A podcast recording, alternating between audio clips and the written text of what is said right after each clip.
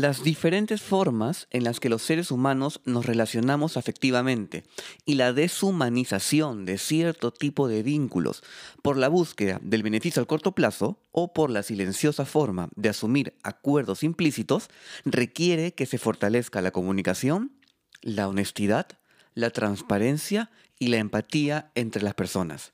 La responsabilidad afectiva término que podría aplicarse no solo a las relaciones amorosas, sino también en el ámbito amical y familiar, busca el hacernos cargo de nuestras intenciones y su impacto en el otro, así como de cuidar de nosotros mismos al relacionarnos con los demás. En este episodio hablaré sobre la responsabilidad afectiva, su concepto, impacto y más aún sobre cómo ser responsable afectivamente. Bienvenido y bienvenida a este nuevo episodio de Nadie me dijo.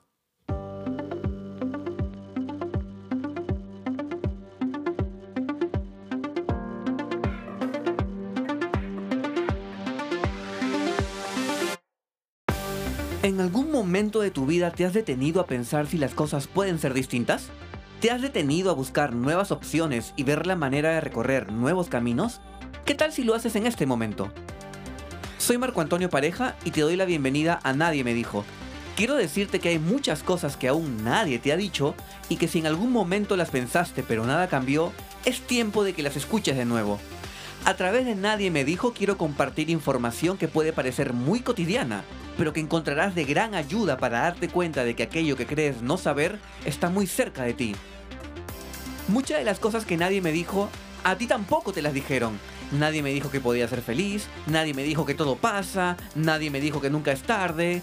Esto es, nadie me dijo. Responsabilidad afectiva podría parecer un término nuevo o probablemente recién ahora se esté hablando más del tema, pero de hecho el término surge en los años 80, o sea, ya hace bastante tiempo, bastante tiempo. Pero antes de hablar de él, quiero primero, voy a separar un poco este término en conjunto y voy a hablar solamente de la responsabilidad porque quiero aterrizar en su concepto, en su definición. ¿no? Voy a apoyarme en la definición que está en el diccionario de la Real Academia de la Lengua Española. De hecho, el diccionario nos plantea cuatro definiciones del término responsabilidad pero voy a eh, enfocarme en una de ellas, que se usa más en el ámbito del derecho, pero es la que más sentido tiene para darle contexto al contenido de este episodio. La responsabilidad es la capacidad existente en todo sujeto activo de derecho para reconocer y aceptar las consecuencias de un hecho realizado libremente. Y aquí podemos desgranar ya algo de información. Estamos hablando de reconocer y aceptar las consecuencias. Aquí es importante hablar de consecuencias en la responsabilidad afectiva de un hecho realizado libremente. Eso quiere decir que un hecho o intención, aquí ya estoy un poco profundizando ya en el término de la responsabilidad afectiva, un hecho o intención tiene consecuencias. ¿sí? Vamos a partir de eso. ¿Qué pasa con la irresponsabilidad afectiva, que es un amor centrado en el yo o en el narcisismo. En pocas palabras, es un amor, entre comillas, amor, que busca satisfacer solamente a una de las partes, ¿no? La parte que tiene la intención de vincularse con otra persona. ¿Ok? ¿Qué sucede? Que no sé si ustedes habrán escuchado el, episodio anterior y si no, les, los invito y las invito a que escuchen el episodio anterior que está muy enfocado en el ghosting, ¿no? este término que explica básicamente cómo una persona desaparece de la vida de otra una vez que ya satisfizo su necesidad afectiva o su necesidad sexual. De hecho, también no solamente se habla de la eh, responsabilidad afectiva, sino también se habla de la responsabilidad sexoafectiva, porque de una u otra manera están relacionadas. ¿ok? Pero en este episodio voy a centrarme en lo que es la responsabilidad afectiva. ¿sí? ¿Qué pasa con la irresponsabilidad afectiva? O sea, la contraparte, la antítesis. que una persona satisface esa necesidad, ¿sí? sea cual fuese el motivo que busca satisfacer dicha necesidad, y desaparece de la vida de otro. Eso es lo que decía hace un rato que era el ghosting.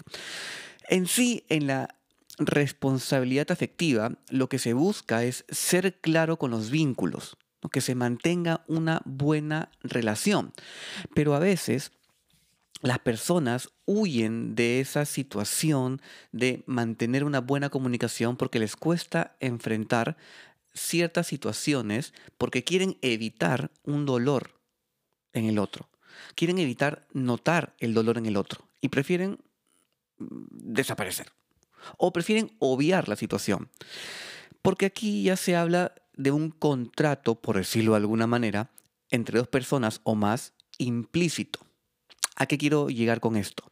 A que a veces, cuando no hay claridad en la comunicación y dos personas se van relacionando y van días, semanas, meses o hasta años, he sabido, juntos, y nadie pone realmente eh, esta típica pregunta de ¿hacia dónde estamos yendo?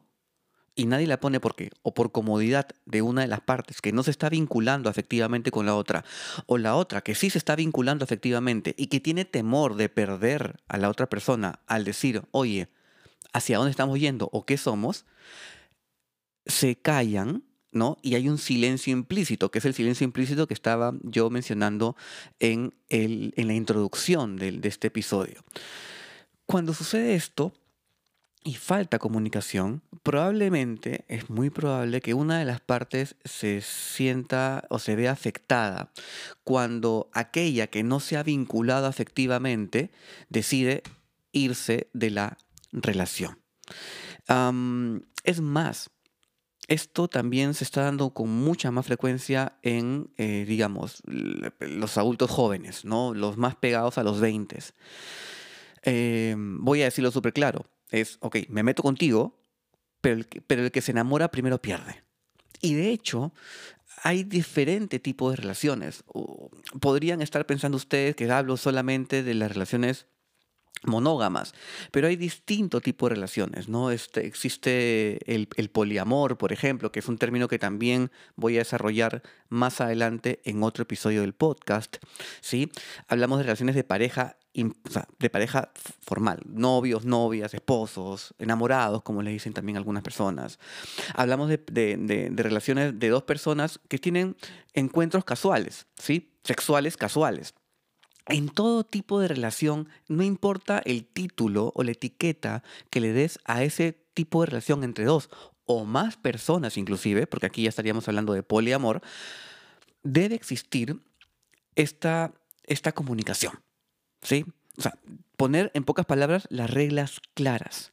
¿Cuál es mi intención de vincularme contigo? Tengo la intención solamente de satisfacer ciertos deseos sexuales, te lo digo. Si tú estás de acuerdo con ese vínculo, genial. Si no estás de acuerdo, no hay vínculo. Pero si yo, por ejemplo, o sea, no digo yo en primera persona, sino me pongo a modo de ejemplo, me vinculo con una persona y mi intención es netamente sexual, y, pero mi lo que se puede, eh, digamos, descifrar o decodificar de mi comportamiento en la intención pareciera ser un vínculo emocional y afectivo, la otra persona podría entender que yo quiero algo más que encuentros sexuales. ¿Ok? Y aquí, al yo no ser claro con mi comunicación o con la intención de mi acercamiento hacia la otra persona, puedo estar lastimándola sin saberlo. ¿Ok? Entonces, uno de los pilares de la responsabilidad afectiva es la comunicación, el cuidado mutuo. No solamente pensar en mi beneficio personal, sea cual fuese el beneficio que estoy cubriendo en este vínculo, puede ser afectivo, puede ser sexo afectivo, puede ser netamente sexual, sino también cuidar de la otra persona. Entonces, ¿qué es la responsabilidad afectiva?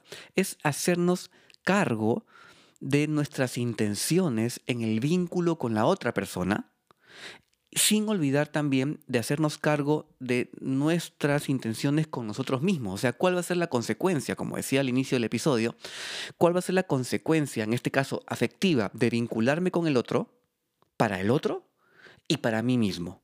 ¿Ok? Entonces, la comunicación es vital para la responsabilidad afectiva, para un vínculo sano.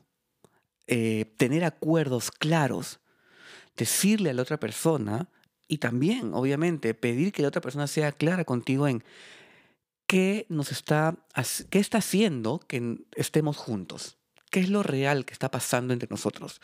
Y tú puedes aceptar o no puedes aceptar esos acuerdos. Dependerá ya mucho de ti y de lo que tú quieras para ti mismo.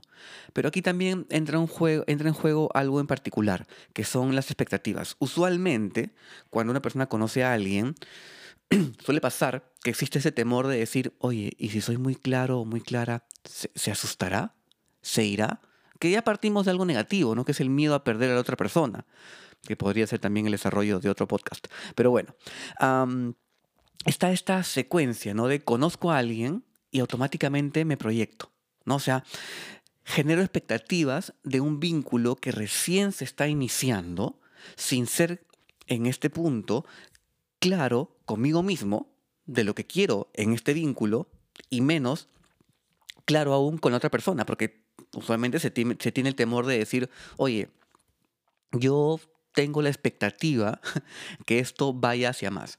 Y el término de expectativa también es súper peligroso, porque usualmente no tienes la expectativa solamente de la situación, sino también tienes la expectativa del comportamiento de la otra persona, de cómo tú quisieras o esperas que la otra persona se comporte contigo con relación a una expectativa irreal, en algunos casos, que te haces de la situación. Voy a aterrizar nuevamente lo que acabo de decir que tú creas en tu mente una expectativa de una situación y esperas que la otra persona responda a esa expectativa, cuando ni siquiera se está claro, o, en este punto no está claro porque no se ha conversado, qué es lo que la otra persona espera del vínculo que tiene contigo. Entonces, ese tipo de dudas o incertidumbres que se pueden generar al momento en que dos personas se conocen e inician un vínculo más allá del amical en este punto, porque estamos hablando de relaciones de pareja, ojo, de pareja no formales, sino de pareja en general, dos o más personas, esta falta de comunicación no ayuda a la responsabilidad afectiva, ¿sí? Porque nos olvidamos que cualquier acción nuestra va a tener consecuencia en el otro y viceversa. Cualquier acción del otro va a tener consecuencia en nosotros mismos. Entonces es muy importante que nos hagamos cargo de lo que podríamos ocasionar en los demás. Es importante que nos hagamos cargo de transparentar nuestras intenciones. No importa que tú creas que transparentar tus intenciones pueda alejar a la otra persona o pueda asustar a la otra persona. Es importante que tu intención al momento que te vinculas con otra persona que declara, para ver si es que hay una conexión en las intenciones. Si hay, genial, para adelante. Si no hay, ahí hay que ver qué tanto vas a aceptar estos acuerdos que deben ser claros, no deben ser solamente implícitos, o sea, silenciosamente implícitos, sino que deben ser conversados y claros para saber si es que ambas partes estén, están aceptando estos acuerdos. Entonces, Decía hace un rato, es importante que nos hagamos cargo de lo que podríamos ocasionar con los demás, en los demás, de transparentar nuestras, nuestras intenciones y también de hacernos cargo de lo que esperamos de las relaciones que estamos construyendo y que sostenemos. Entonces, si seguimos hablando de los pilares de la responsabilidad afectiva, ya he mencionado dos, he mencionado comunicación, cuidado mutuo ¿Qué otros pilares de la responsabilidad afectiva existen? El respeto, ¿no? El respeto hacia la otra persona.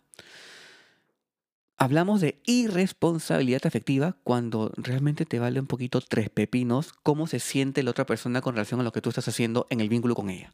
¿no? Entonces, cuando hablamos de respeto, no solamente es un, un tema de no insultos, no gritos, sino es realmente respetar integralmente a la persona, por lo que es como un ser humano, porque no te gustaría que te hagan daño. porque tú, en, este plan del vínculo irresponsable, lastimarías a la otra persona? Entonces aquí también entra otro pilar, la empatía, ¿no? Es el empático con la otra persona. Y por último, el consentimiento. Serían estos cinco pilares que he ido recabando información acerca de lo que es la responsabilidad, responsabilidad afectiva. La comunicación, importantísima y siempre yo refuerzo la importancia de la comunicación en el correcto y adecuado y sano vínculo entre las personas, el cuidado mutuo, el respeto, la empatía y el consentimiento. Eso es muy importante. ¿Por qué entra el consentimiento también como uno de los pilares de la responsabilidad afectiva? Porque debe haber un consentimiento y aceptación de los acuerdos. Es importante que para que existan acuerdos haya comunicación. Y es importante para que estos acuerdos funcionen en el vínculo y la forma en la cual se vaya a plantear la relación, exista el consentimiento de ambas partes. Si, una, si alguien eh, en este silencio implícito no está siendo claro, no permite que la otra persona realmente dé el consentimiento de lo que está sucediendo realmente. No en lo que, en la, no en, lo que la, en las mentes de las personas sucede, sino en lo que está sucediendo en realidad, en el real vínculo. Ahora, ¿cómo ser responsable afectivamente? Primero, hay que fomentar la comunicación de las emociones. Hay cierto temor en muchas personas de darse a conocer emocionalmente o de decir qué está sintiendo, porque existe ese temor de que la otra persona se va a ir, se va a alejar. ¿no? Estamos partiendo del miedo, pero es importante que comuniquemos cómo nos sentimos. Después, analizar el origen de nuestras emociones. Hay que tener en cuenta que cómo nos sentimos no tiene que ver con lo, que la otra persona haga al 100%. A veces parte de nuestra historia de vida o nuestras eh, eh, situaciones pasadas que han ido construyendo de alguna manera nuestros estados emocionales y obviamente eso hace que nos sintamos de tal o cual manera. Establecer límites, importante, por eso lo mencionaba hace un rato en el consentimiento. Es importante que se establezcan límites al momento del vínculo entre las personas. Después, comunicar nuestras intenciones. ¿Qué es lo que estamos buscando en el vínculo que yo tengo con esa persona? ¿Qué es lo que espero de la otra persona? Importante hablarlo. Buscar la coherencia. No hagas lo que no te gustaría que te hagan. ¿Sí? Sé lo que dices ser. Yo siempre digo, ¿no? una, persona, una de las cosas que más respeto y más respetable para mí del, del ser humano es que su discurso vaya a la par con la acción. ¿Ok? Y por último, reconoce tus errores, porque somos seres humanos y podemos equivocarnos y todo bien. Pero es importante reconocer esos errores en el vínculo con las demás personas y trabajarlos. La idea en la comunicación eh, o con la comunicación como uno de los pilares es que se establezcan acuerdos claros. Solamente cuando existan acuerdos claros y consentidos en ambas partes, una eh, relación va a ser forjada con base en la responsabilidad afectiva. Y con esto termino, con esto último termino, porque es súper importante también. ¿Qué hay con la responsabilidad afectiva con nosotros mismos? ¿Ok? No nos olvidemos que así como nuestras intenciones y acciones tienen consecuencia en el otro, también nuestras decisiones, intenciones y acciones tienen consecuencia con nosotros mismos. Entonces, ¿estamos siendo responsables afectivamente con nosotros mismos? ¿Lo que estamos haciendo nos está cuidando? ¿Lo que estamos haciendo nos está haciendo bien? ¿Las decisiones que tomamos nos están llevando a un estado de equilibrio emocional? ¿Lo que estamos haciendo y decidiendo nos está saboteando? y puedo seguir con las preguntas. ¿Lo que estamos haciendo nos está haciendo bien? Nos estamos olvidando de querernos por intentar agradar a otra persona.